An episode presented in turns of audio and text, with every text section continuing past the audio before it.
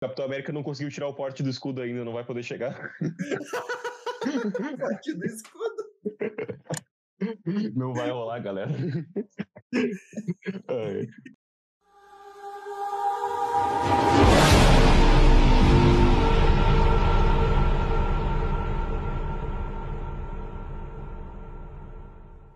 E aí, seus globalistas safados, começando mais um episódio, segundo episódio do Liberalizando Podcast. Estou aqui hoje com o Eugênio. Não, Fala, pessoal. Boa tarde. o Antônio Carlos Pessoalzinho. e com o Derek. E aí, Derek, nosso convidado hoje, mais do que especialmente. especial. Mais um ANCAP para compor a bancada do clube. Aí, Chegar no skate até o final do ano, o cara fundou um capistão. É, falta só o Dani. Só o Dani se ali. Eu Não, espero vocês tão- conseguir converter mais, mais alguém, ou mais alguém aqui pra causa Ancap. Vocês estão batendo a cota, eu quero o José de volta. Vocês estão batendo. Vocês estão me sobrepujando em nú- em números.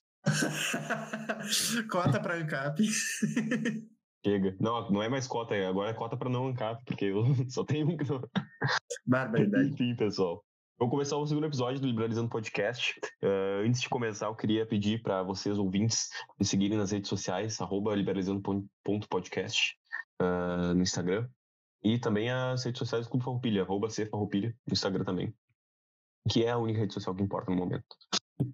Eh, vocês podem nos ouvir agora no momento no Spotify e acho que já no Google Podcast também, em breve, em breve em mais plataformas.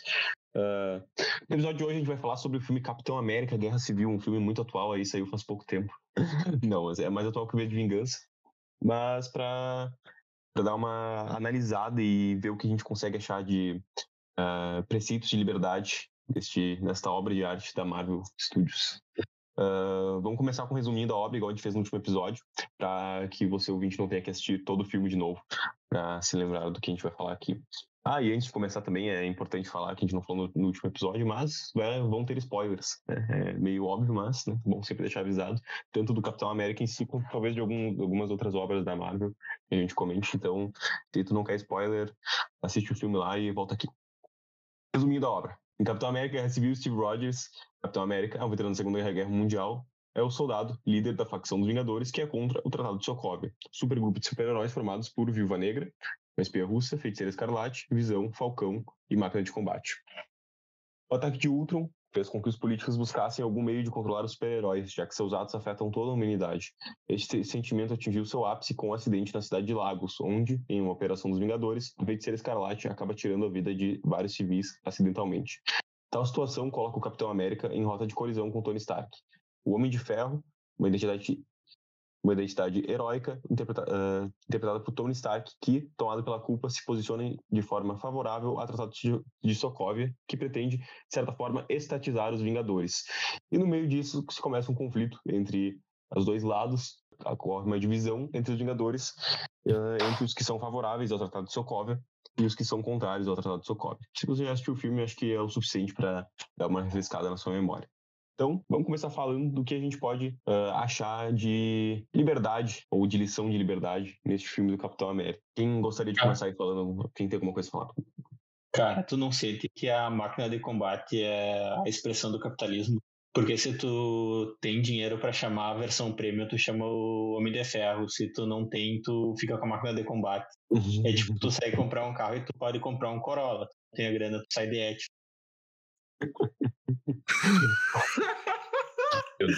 As, as ideias- é tipo plano de mensalidade, assim, ah, tu pega o anual, tem desconto, umas coisas assim. É, tu É podia até botar um pouquinho mais de grana e sair com o topzão, mas não. Daí tu fica com a máquina, só com a máquina de combate.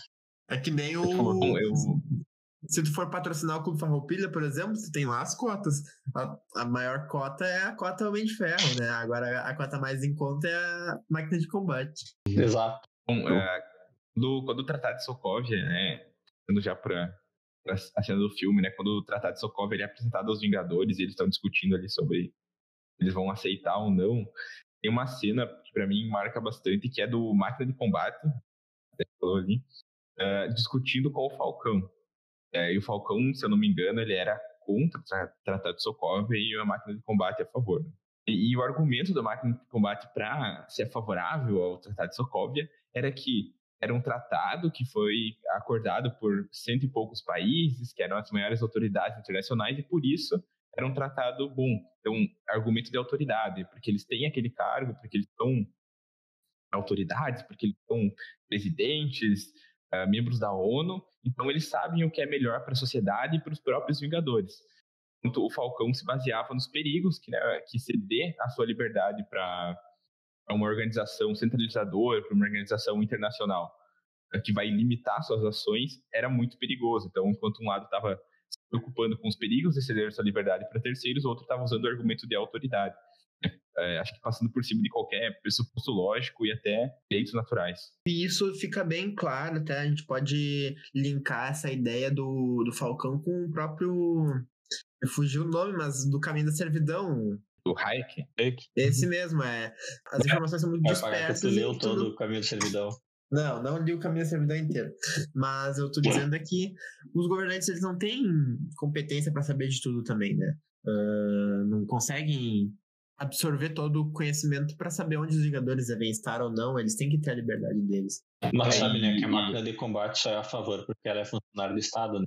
O cara que veste É. a máquina de combate é um militar que quer que os malucos sigam o que o Estado tá pedindo. Tanto que tem É, uma parte que ele, ele fala isso, né? Ele mesmo ah, se denuncia, digamos assim, nesse sentido. É, eu, inclusive, a máquina de combate, se vocês pegarem, até puxando para o filme anterior, né, o Homem de Ferro 2, a máquina de combate ele entra em conflito com o Homem de Ferro, e naquela época o Homem de Ferro ainda era mais lúcido.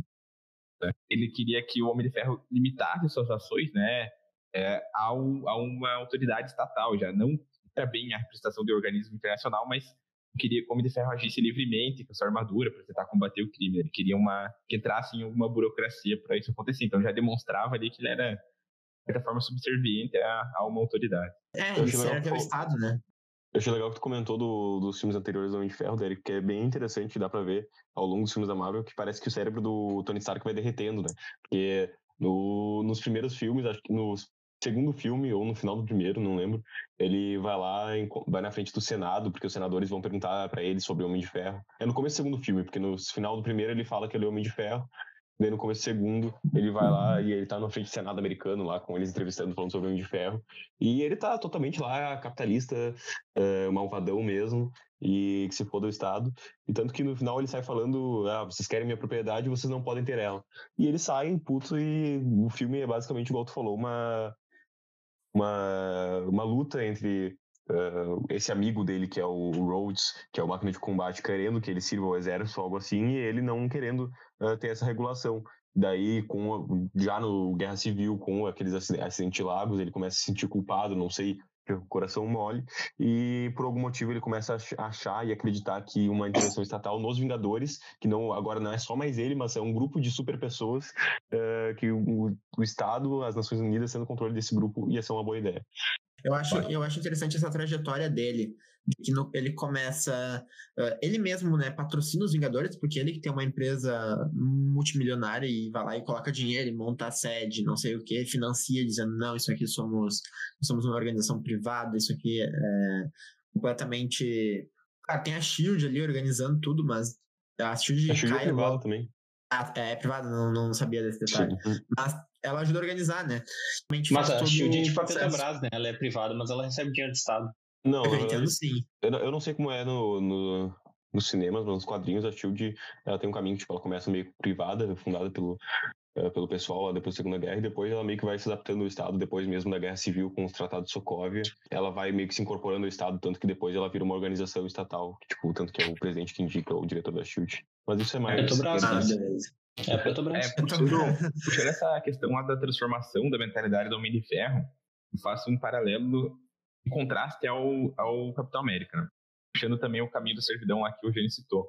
Por exemplo, o, o Tony Stark, ele defendia a segurança privada, ali, no caso, na, da fala icônica dele no segundo filme, mas era muito mais uma questão utilitária, eu vinha, porque ele falava que ele conseguia fornecer uma segurança mais eficiente que o Estado.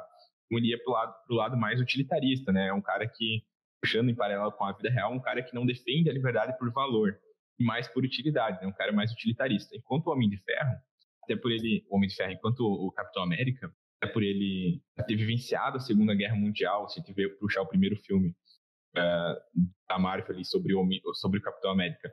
Por ele ter vivenciado uma ameaça real à liberdade, que era o nazismo, uh, que era também a Segunda Guerra Mundial, onde regimes autoritários cresceram, era um cara que uh, construiu seus valores de defesa da sua liberdade, que a sua liberdade é a coisa mais importante que ele tem, até acima da própria vida. E por isso ele é um cara muito mais difícil de ceder a qualquer tentação autoritária.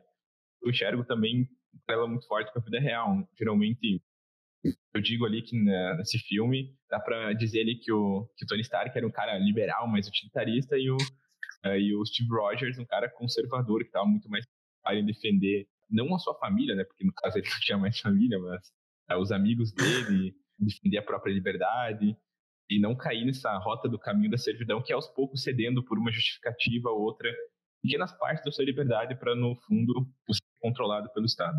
E defender os seus Dois. valores também, né? Não só, tipo, uh, não só os amigos dele, mas defendendo o que, ele, o que ele acreditava realmente. Uh, tanto que na hora que eles estão discutindo o Tratado de Sokovia, uh, não, não sei se é o Steve Rogers que fala exatamente, mas alguém que é contrário ao tratado, ele fala Uh, agora a gente tem autonomia para decidir como a gente acha que é melhor a gente atuar. Mas uh, vai saber se a gente, quando o, as Nações Unidas estiverem nos controlando, vai ter um, um, lugar que a gente vai precisar estar e eles não vão nos mandar lá. Ou vai ter um lugar que a gente não precisaria estar e eles vão nos mandar lá por motivos políticos ou por motivos, interesses pessoais. Afinal, qual a diferença de é, de pessoas das Nações Unidas controlarem os Vingadores ou os próprios Vingadores controlarem eles mesmos. Afinal, são pessoas que estão controlando uh, de certa forma, da mesma forma. Então, uh, esse é um ponto interessante, a defesa dos valores uh, que o Steve Rogers segue, enquanto Sim. o Tony Stark fica, é bem mais utilitarista. Isso que vocês dois falaram também uh, dá pra gente pegar e lembrar que o conservadorismo, como tu colocou, né, Derek, que o Capitão América é é a evocação do conservadorismo ali, né? Uh, ele é bem cético, ele carrega o ceticismo político. Quando o cara chega com a ideia do tratado, ele já na hora já fica nem fudendo. Que porra é essa? Já é... Não, ele não fala isso, mas ele fica com uma expressão uma expressão disso. E o Homem de Ferro, nesse sentido utilitarista, ele se move muito pelo que ele sente, pelo que ele vê.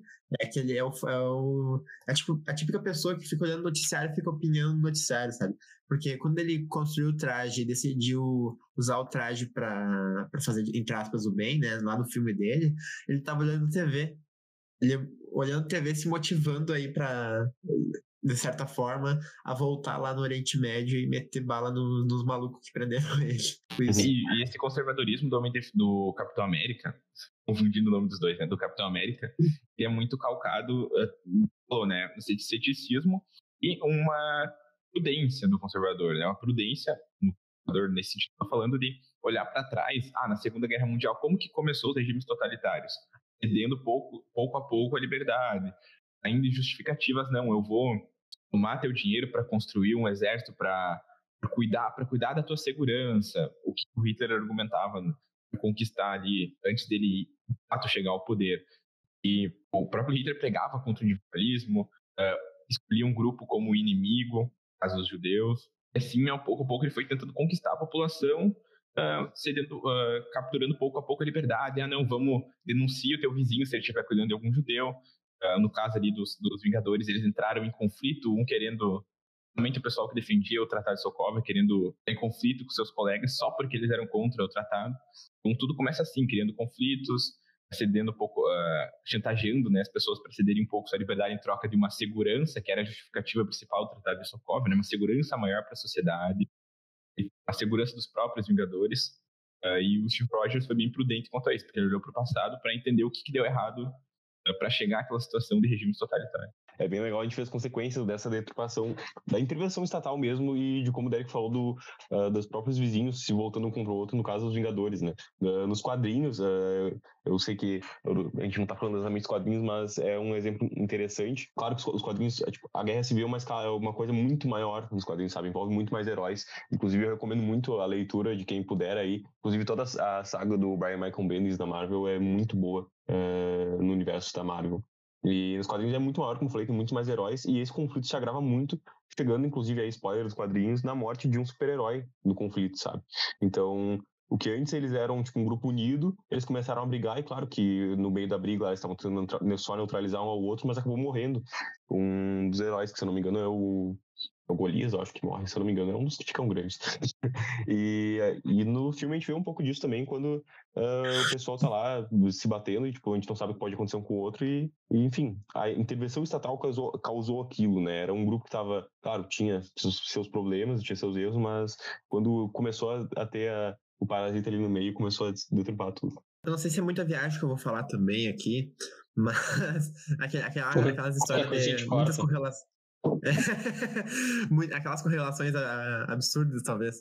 Mas é interessante que quando eles estão lá para Aquele, aquela convenção da, da ONU, digamos assim, que aparece o presidente da Wakanda para falar, não sei o que, acaba o explodindo rei. a bomba. É o rei da Wakanda, da Wakanda e uhum. explode a bomba e ele morre, né? Eu acho interessante que quem explodiu a bomba, teoricamente, na cabeça deles, era um cara que foi criado pelo Estado que era o oposto do Capitão América, mas pro, pros caras lá da, dos nazistas, né?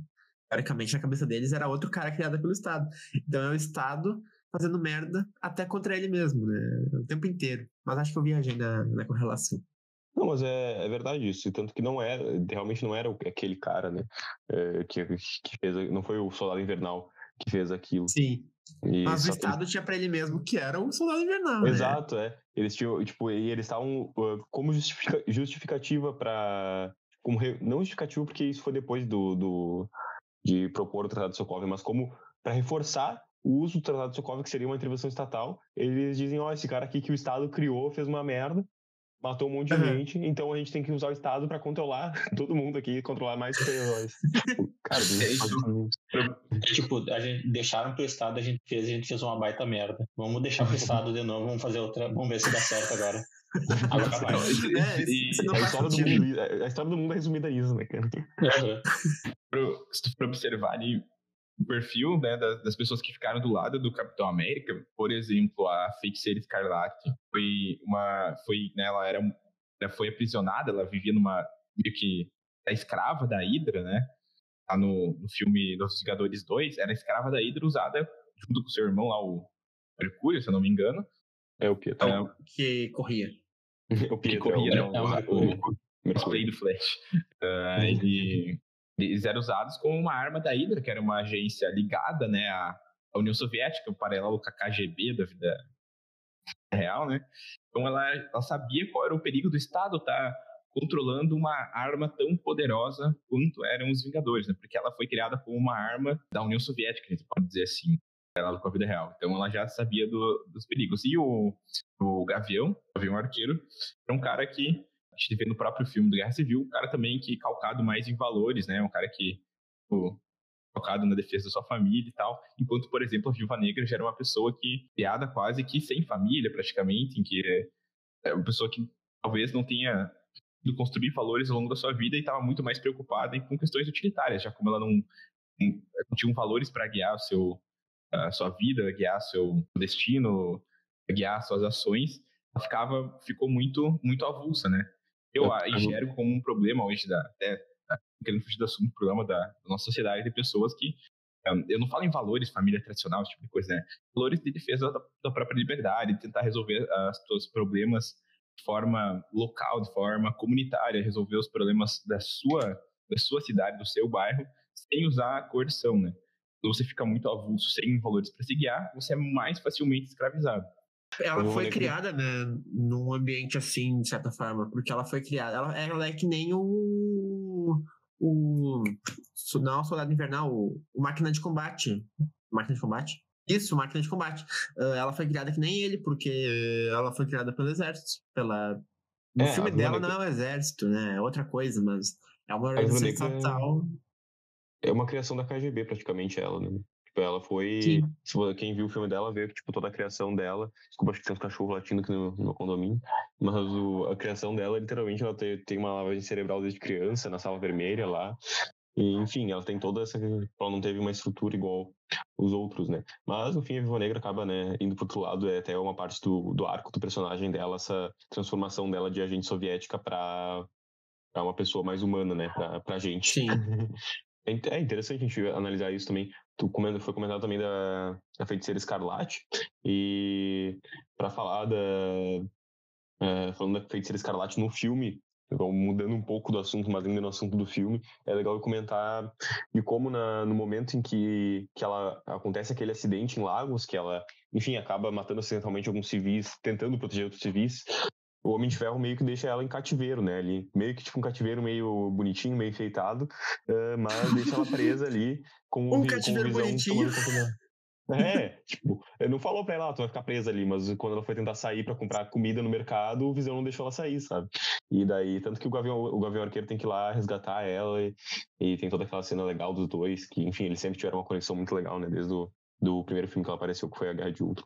Tá.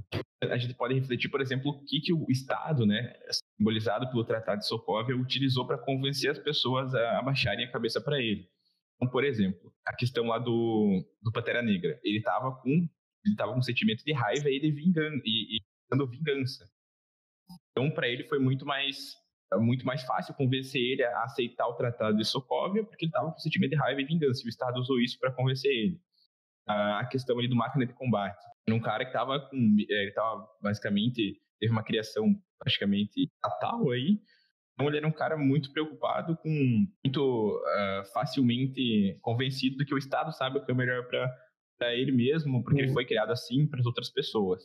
A Viúva Negra, ela se utilizou do sentimento de culpa dela, porque ela é uma pessoa que sentia muita culpa de ter causado danos a, a pessoas inocentes, porque ela era uma era uma agente, né, uh, da KGB. Então ela causou danos para outras pessoas, então ela tinha esse sentimento de culpa que de alguma forma ela tinha que reparar esse dano que ela causou.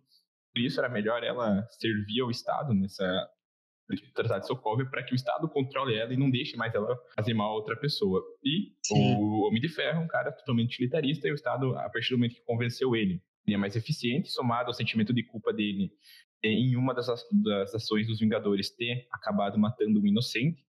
Não me lembro qual era o nome dele, o personagem, né? Mas bem forte no filme. O Estado se utilizou disso para convencer.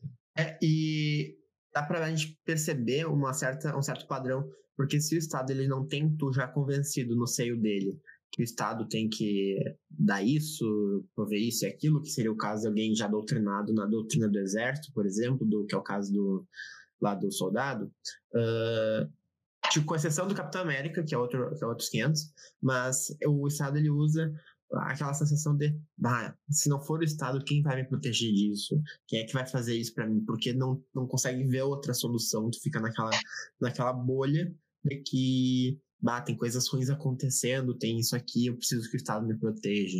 Ou ah, os próprios sentimentos de culpa, né? Ah, eu fiz a cagada, que é o, o que é trabalhado nos Vingadores. Ah, eu me sinto culpado por certas cagadas que a gente fez. E, e é isso, sabe? É tu mexer com sentimentos e não com a razão. Não usar a cabeça para pensar no que é melhor e sim a emoção. Que é o que a esquerda hoje em dia usa, né? Ah, porque que nem esse negócio absorvente hoje em dia. Ah, mas pensa na menina que não sei o quê, pipipipi, papapó. Não, não, não tem que distribuir absorvente. Ponto. É um princípio. Hum, não é um princípio de que você não deva distribuir absorvente. Uma ONG privada pode, mas o Estado pagar isso com dinheiro público? Não. É um princípio. Ponto. Só não dá pro pessoal comentar, no, vai pro Spotify, não dá pro pessoal comentar xingando o Eugênio. É verdade. Que isso aí vai Porque se desce, cara, tu já sabe. Sempre tem que ter uma, uma coisa pra perder uma parte do público, né? Vai pros cortes. Não, tem que deixar, cara. O... As pessoas têm essa visão de que se, se o Estado não resolver o problema, não existe nenhuma outra maneira de resolver. É tanto a questão do absorvente, ah, então se o Estado não distribuir gratuitamente, ninguém não, não tem nenhum outro jeito de, de resolver de maneira privada, e um jeito até mais eficiente. Não existe, segundo essas pessoas, né? Elas querem pensar em, em, uma solução rápida e de curto prazo. Mesma coisa dos Vingadores. Então, se algumas ações dos Vingadores estão causando externalidades negativas, às vezes não por culpa deles, será que não é mais fácil eles, entre eles, que se conhecem muito bem, tentarem arranjar um jeito de, de agir de maneira a, a, diminuir os danos negativos? Ou é mais fácil dar todo o poder para o Estado, para o Estado decidir o que eles vão fazendo, porque o Estado não conhece os poderes deles, de forma tão boa quanto eles mesmos, não tem nenhum incentivo positivo para utilizar isso de maneira a, a, ao bem-estar da sociedade. Mas pensa na burocracia, desce o maluco do espaço lá tentando destruir os Estados Unidos. Daí vai cair numa esfera militar que vai mandar os milicos. Os milicos foder. Daí vai ir de novo pra área militar, vão dar uns. Daí os tanques vão se fuder. Daí depois que toda a cidade estiver no chão, eles vão mandar os Vingadores pra resolver a bronca. É burocracia burra, cara. É burocracia do Estado. Isso nos É Estados Unidos, né? Isso lá nos Estados Unidos, porque se fosse no Brasil ia ter ia chegar o Loki lá, ou sei lá, o Thanos pra, pra destruir o mundo, e ia, iam ligar pros Vingadores e eles iam falar que, ah, não, eu tô de férias de 60 dias aqui.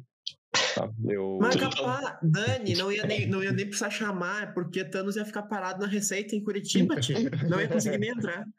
Imagina o Thanos descendo a porrada no, no, no- nas cidades, ele destruindo tudo, e lá, o, o Homem de Ferro tendo que ir tentar lutar contra o Thanos, ele tem que, sei lá, ir numa repartição pública pra pegar o alvará de permissão dele. Cara Uma semana esperando o alvará. Aí tu já pensou a quantidade de formulário que lista. tu tem que preencher depois. A cada disparo do Homem de Ferro é um salário. O Capitão América não conseguiu tirar o porte do escudo ainda, não vai poder chegar. Aqui do escudo. Não vai rolar, galera. É, o Capitão América resolveu se candidatar a presidente, então a gente só vai pagar o salário dele, mas ele não vai lutar.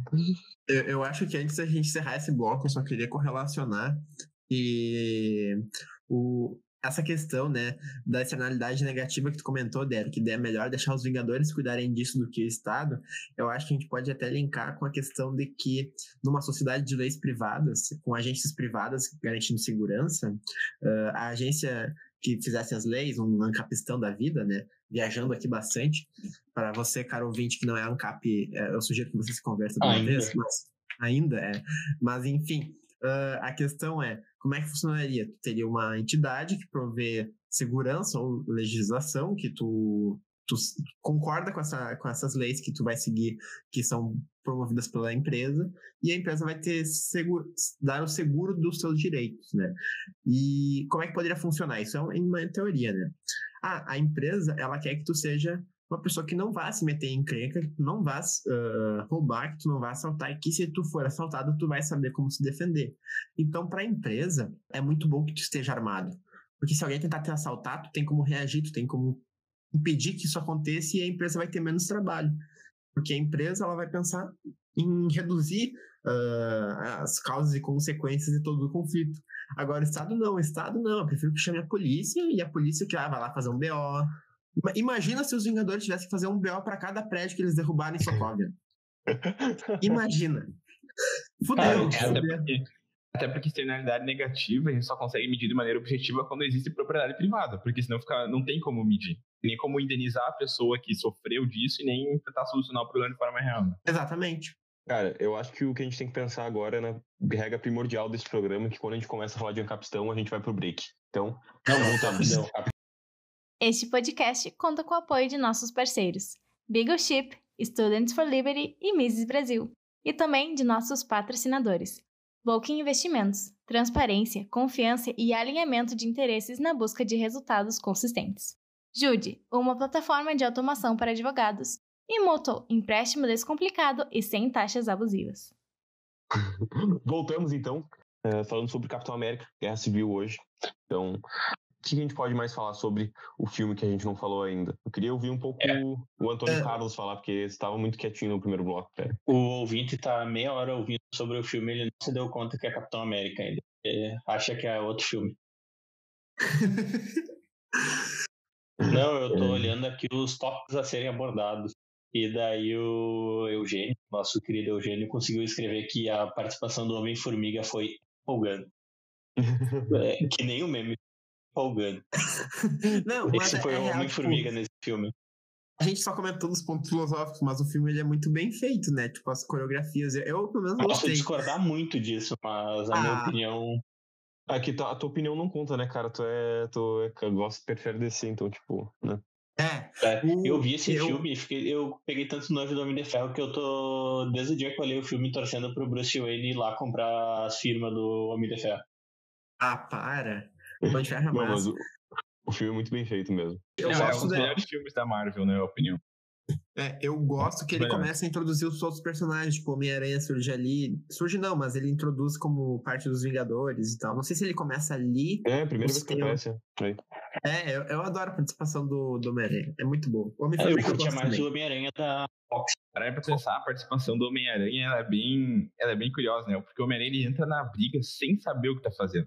Ele nem sabe pra que ele tá brigando, ele só tá brigando. É tipo o jovem militante que defende um monte de causa sem saber o porquê e nem sabe que tá sendo usado por um organismo ou por um grupo político muito maior que ele que Por tá isso que ele veste tentando vermelho. no fim tirar essa liberdade. E ele tá lá bem inocente lutando. É que nem o Muito bom. pessoal lá que vai, vai protestar na rua defendendo, sei lá, é, subsídio para empresa estatal, cartel de ônibus contra, contra os aplicativos de entrega ou de, ou de transporte.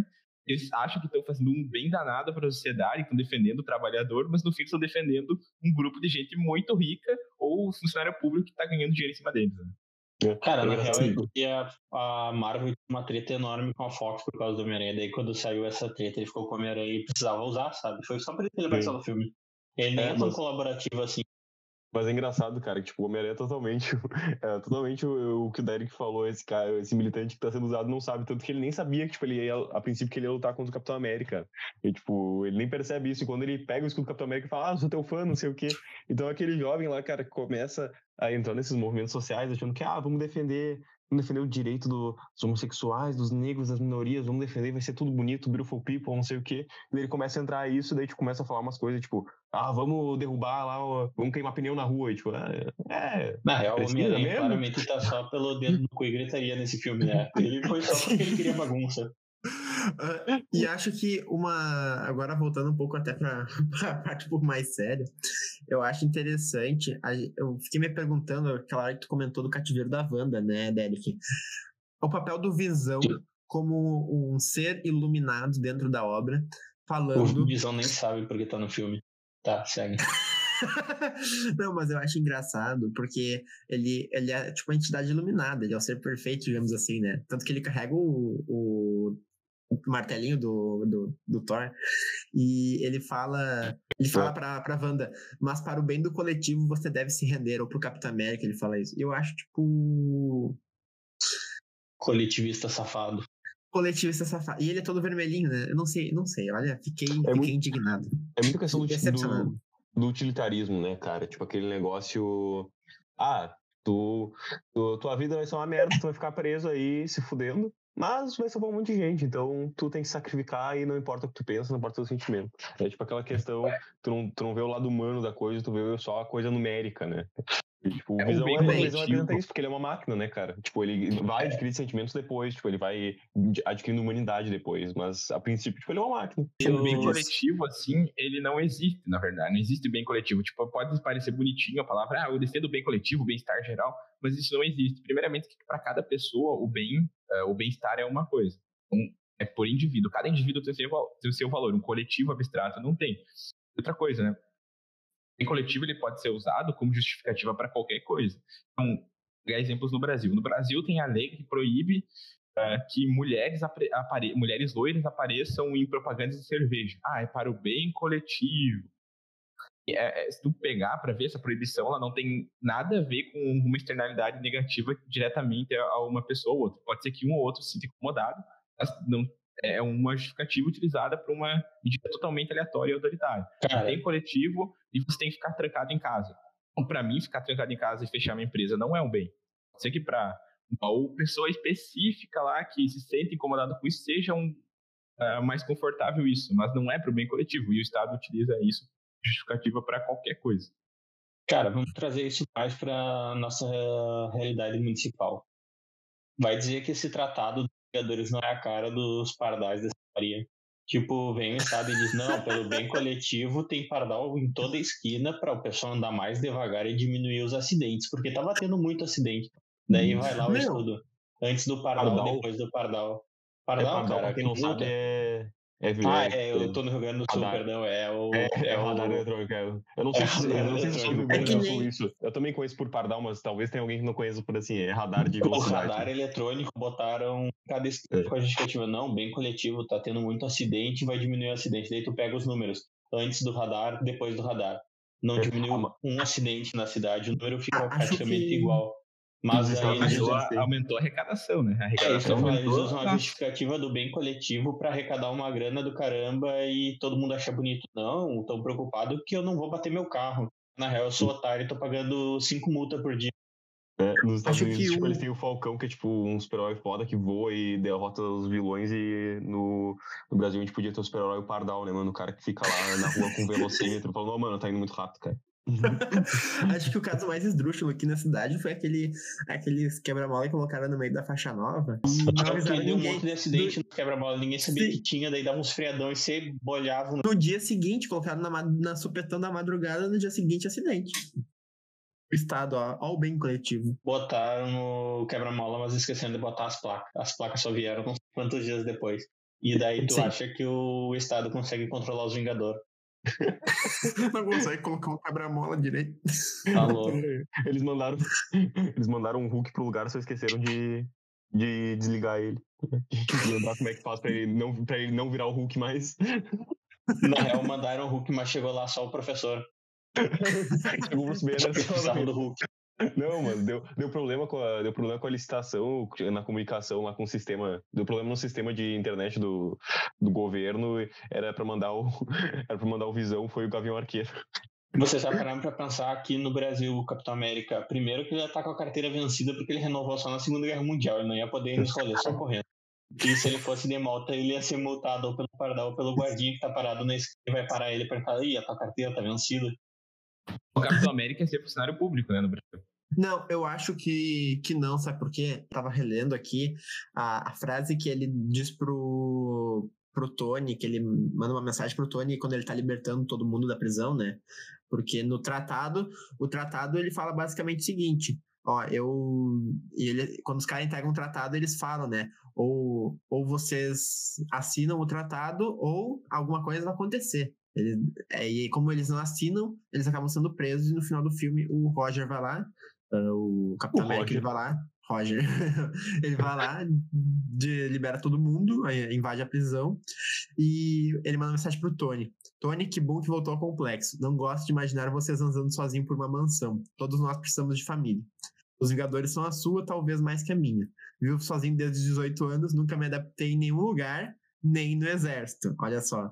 Então, ele fala: minha fé está nas pessoas, eu acho indivíduos, e me alegro de dizer que a maioria não me decepcionou. E é por isso que não posso decepcioná-las também. Eu acho Liberal por inteiro. é um conservador por inteiro, exatamente. Cara, essa, essa, essa- Eu me identifiquei. Quando eu vi essa parte do filme, primeira vez foi. Eu, eu não era, tipo, mais ligado. Não era muito engajado politicamente, assim, mas depois que eu fui assistir o filme, tipo, essa parte. É, é, fo- é- é o, sentido do porquê a gente tá falando tudo isso, sabe? Tipo, dá pra encontrar muita coisa é, de lição sobre liberdade em filmes, e é exatamente isso que o Capitão América faz, sabe? Tipo, ele fala. ah, ele não tá. Ele não vê os Vingadores, ele vê a Wanda, tá ligado? Tipo, a guria que tava num país todo fudido, e daí se foi fazer experimento com, com a Hydra, eh, se voluntário pra fazer experimento e ficou toda traumatizada. Ela viu, tipo, o Gavião Arqueiro que tá procurado, preocupado com a família dele. Tipo, ele vê as pessoas, e, tipo, ele quer proteger as pessoas, e não, tipo, Cara, o bem coletivo ou a sociedade. é que os Exatamente. Vingadores é muito humano, tá ligado? Se tu para pensar, o único que é bombadaço mesmo é o Hulk, mas mesmo assim tem uma pessoa por baixo da roupa verde. E o Visão, que é de outro planeta. Mas, tipo, o Capitão América, ele é bombadaço, caramba, mas ele nunca deixou de ser uma pessoa. E o Homem de Ferro a mesma coisa. Então, eles são pessoas, a ser- pessoas mais poderosas a serviços de pessoas menos poderosas. É, o Visão É, de outro planeta, né? Tipo, ele é um- uma criatura, de, um- é um robô, entre aspas. Ah, é, o Visão, na real, nem sei o que ele é, na real. Eu, não- É eu uma não entendo inteligência o Visão. O Visão é a Alexa. Isso, exatamente. Uhum. Ele, era, a- era- ele era a Alexa do Tony Stark que deram um corpo e, e uma das joias do infinito pra ele e ele ficou super foda. Exatamente. combinar que se o Hulk e o Thor tivessem no filme, não ia ter guerra civil. É, não, com, certeza. Ia ter os dois descendo a porra. Mas Isso, não isso se conta, o- um lado. Ser engraçado ver o Bruce Banner lá, todo mundo correndo, lutando, e o, Bru- o Bru- Bruce Banner tentando virar o Hulk, assim, tentando ficar puto. Sabe o que, que eu acho interessante também, cara? Ah, tipo assim, eles são tão humanos que eles veem que, no caso do Homem de Ferro, né? Ele, e é tanto a- o Homem de Ferro quanto a Viúva Negra, quando ela decide mudar de lado, mas o Homem de Ferro no final do filme, né? Depois que ele percebe que ele tava errado. Quando ele percebe que ele estava errado, ele passa a, a, desobedecer as leis, né? Ele vai contra aquilo que ele mesmo pregava.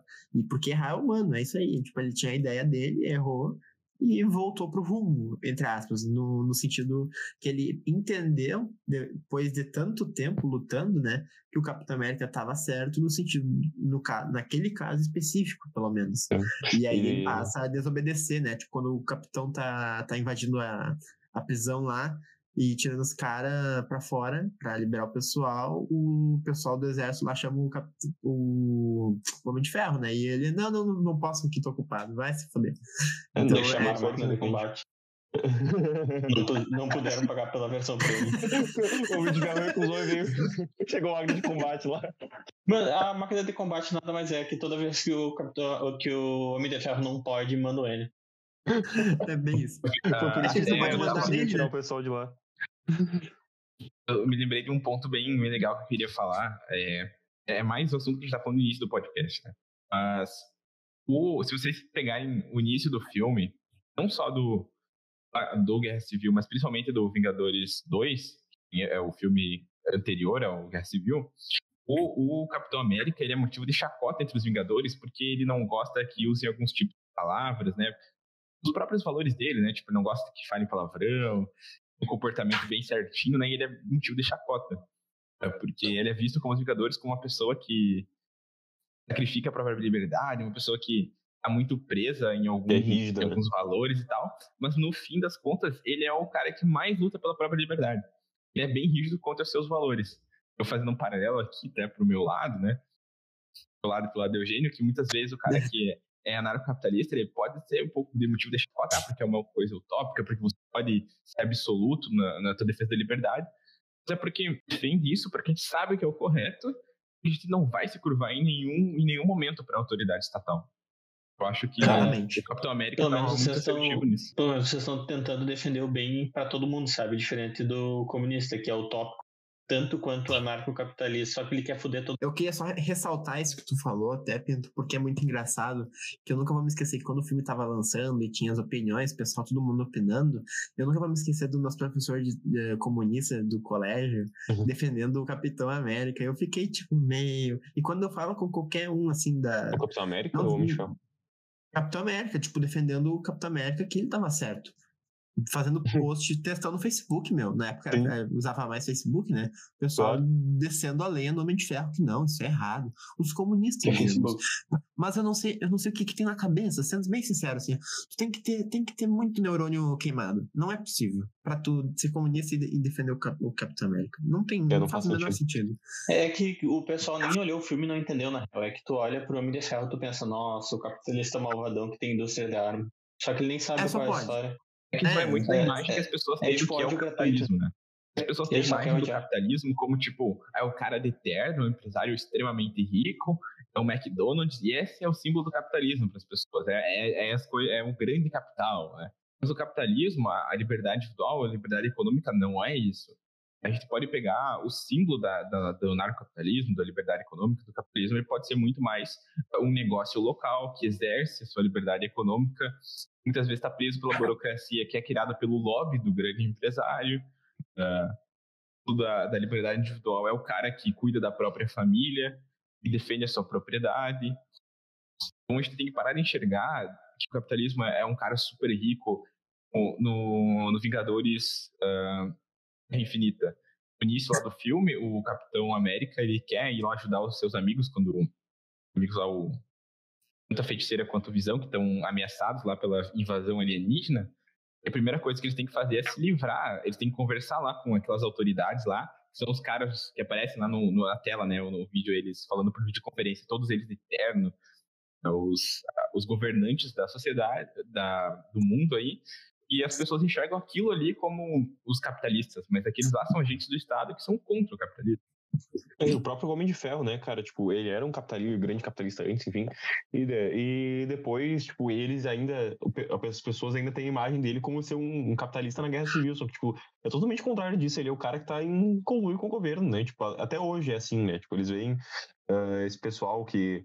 Uh, da Odebrecht, o da OAS, desses grandes escândalos de corrupção que teve no Brasil, e vem ó, os grandes capitalistas aí que estão estão corrompendo o mundo. Mas não, cara, tipo, isso não é capitalismo, o cara tá, tá lá uh, pagando deputado para votar de certa forma, ou, ou superfaturando obra, tipo, isso não é capitalismo, sabe? As pessoas veem porque o cara tá, tem uma empresa privada, ele seria a representação do capitalismo. E o Homem de Ferro, tipo, acho que ele representa bem essa, essa visão do mundo tem. Aquele cara lá, ele é rico pra caralho, é, ele é da iniciativa privada, então ele defende os valores do capitalismo. Tipo, é uma coisa completamente diferente, né? E é bem ao contrário, né? Porque, é, e é justamente por causa da política e burocracia brasileira que isso existe, sabe? Tipo, o, o cara tem uma empresa, tem muita grana, daí ele paga um político para ser menos capitalista do Brasil e dar mais vantagem para ele. Tipo, ele tem um servidor público a favor dele para fazer um mercado favorável ao lobizão da indústria dele. Daí os caras acham que isso é o capitalismo. Exato, se tu falar com muita gente comum hoje, vai. Cara, não duvido que muitas pessoas achem que, tipo, essas regulações de, que fazem, criam reservas de mercado sejam sejam parte do capitalismo, sabe? Que isso seja capitalismo. São grandes empresários tentando defender o seu setor, não deixando que o, o carinha da mercearia do, da esquina trabalhe, sabe? Muita gente acha que isso é capitalismo, sendo que tipo, é totalmente contrário disso, sabe? E daí no Brasil tu fala de capitalismo e sempre salto com o exemplo do, do petróleo no Brasil, combustível, e daí fala, não, Petrobras, empresa capitalista, e o combustível sai carão porque tem um monte de burocracia e regulamentação para a Petrobras ser a única empresa do setor no Brasil. Exatamente. Sim, é, o, a, a, o preço está caro porque a Petrobras segue, segue os valores do mercado, né? Não porque tem uh, imposto federal, imposto estadual, não porque a Petro, Petrobras é, tem um monopólio da, enfim, da estação, enfim, petróleo. E daí eu vi um negócio muito aliás. idiota. Agora eu lembrei, vi um negócio muito idiota, que é, é a explicação do porquê o Brasil precisa de educação financeira nas escolas eu vi um post do maluco falando: nossa, o combustível tá seis e não sei quanto e a Petrobras pagou não sei quanto de dividendos. Daí eu, ah, cara, que analogia idiota. E daí ele complementou com: tem que tributar os dividendos desses otários capitalistas que ficam explorando o povo trabalhador que precisa de combustível para vender as frutas. Coisa assim. e deu, Aí, nossa.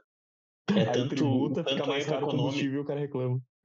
É tanto erro econômico num post só que eu só desistir da internet. Meu Deus. Isso é culpa dos colegas do Derek da economia. é, é, é, esse pessoal aí que, a, que acha que a empresa, por ser do Estado, né, eu tenho uma parcela das suas ações uh, em propriedade do Estado, ela está imune à lei de escassez, à lei de oferta e demanda. Então, elas acham que se está pelo Estado, ela pode praticar o preço que quiser, ela pode competir do jeito que quiser no mercado internacional, pode ignorar a oferta e demanda internacional do, do, barril de petróleo, por exemplo, vai estar tá tudo bem. A Dilma Sim. fez isso. A Dilma quebrou o preço da gasolina para se reeleger. O que aconteceu depois? A Petrobras quase quebrou. A gente está até hoje pagando, uh, pagando imposto e, e, pagando com inflação a tomada de dívida que o Estado teve que fazer para cobrir esse rombo. Olha que nessa época o, o, tanto o câmbio quanto o preço da gasolina subiram gente, isso reflete nossa economia até hoje. E é sempre assim na política brasileira, né? Chega no ano de eleição, eles começam a regular o preço na canetada de tudo. E no próximo ano é aquele estouro de alto de preço, não sei mais o que. O pessoal puto. O pessoal acha que a economia se gere na caneta. O pessoal acha que, tipo, magicamente quando a coisa uh, vira estatal, ela tá ela tá imune às leis naturais, né? Como se, se o, Estado fosse lá e estatizasse uma bola e tu jogasse ela de um penhasco, ela não ia obedecer às leis da gravidade, ou algo assim. Mas eu acho que é interessante, acho que chegando no final do podcast é interessante voltar mais para o assunto do filme. E para finalizar, vamos fazer uma pergunta, uh, fazer uma pergunta para vocês aí, principalmente, uh, que é... É retórico eu tenho que responder? Não, eu vou fazer uma pergunta que eu quero que vocês respondam. Ah, tá. Uh, que, quem vocês acham que ganhou a Guerra Civil no final? Uh, isso não só, claro, o Capitão América conseguiu tirar o pessoal da cadeia, mas o Homem de Ferro conseguiu continuar com o Tratado de Sokovia por um tempo. Uh, vocês, quem foi o ganhador? No sentido que vocês acharem mais apropriado comentar. A Marvel fez bilheteria pra caramba, o filme ficou bom pra caramba, lotou cinema e eles fizeram muito dinheiro. Isso é capitalismo. Isso Eu é, é, entretenimento de qualidade. Quem ganhou a Guerra Civil foi o Thanos, porque a Guerra Civil ela dividiu os Vingadores. Então, tanto o Capitão América teve que ficar separado dos outros Vingadores, o Homem de Ferro também, e aí quando o Thanos invadiu, quando o Thanos, né, o, no caso os capachos do Thanos invadiram a Terra, os, os Vingadores estavam divididos. Se eles estivessem unidos naquele momento, eles teriam agido de forma rápida e teriam evitado consequências posteriores. Não estou dizendo que não existiria a Guerra Infinita, que não existiria o Ultimato, mas naquele momento que, que, o, que os capazes do Thanos invadiram a Terra, eles ganharam facilmente do, do Homem de Ferro e do, do Doutor Estranho. Se os outros Vingadores estivessem ali na hora, eles teriam evitado. Se tivessem todos os Vingadores, ou pelo menos os que ainda restavam, né? Porque tanto o Hulk quanto o Thor já estavam fora. Assim, todos juntos naquela hora, tenho certeza que eles teriam derrotado ali os capazes do Thanos na hora. Porque uma sociedade, até representando, né? Porque uma sociedade dividida é mais facilmente atacada, é mais facilmente controlada, e foi isso que aconteceu, na minha opinião. Cara, como já diria a rainha política brasileira, não importa quem ganhar, quem perdeu, todo mundo ganhou, todo mundo perdeu.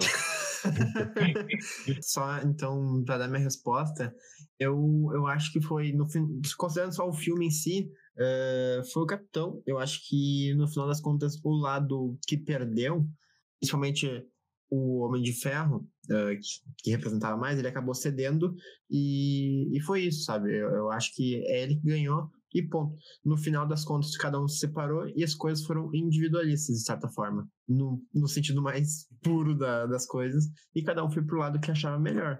Uh, infelizmente, uh, como a gente pode ver, é interessante que eles tivessem se mantido unidos como organização privada, só que infelizmente isso não, foi, não aconteceu. E culpa de quem? Culpa do Estado. Era isso. Como sempre, né?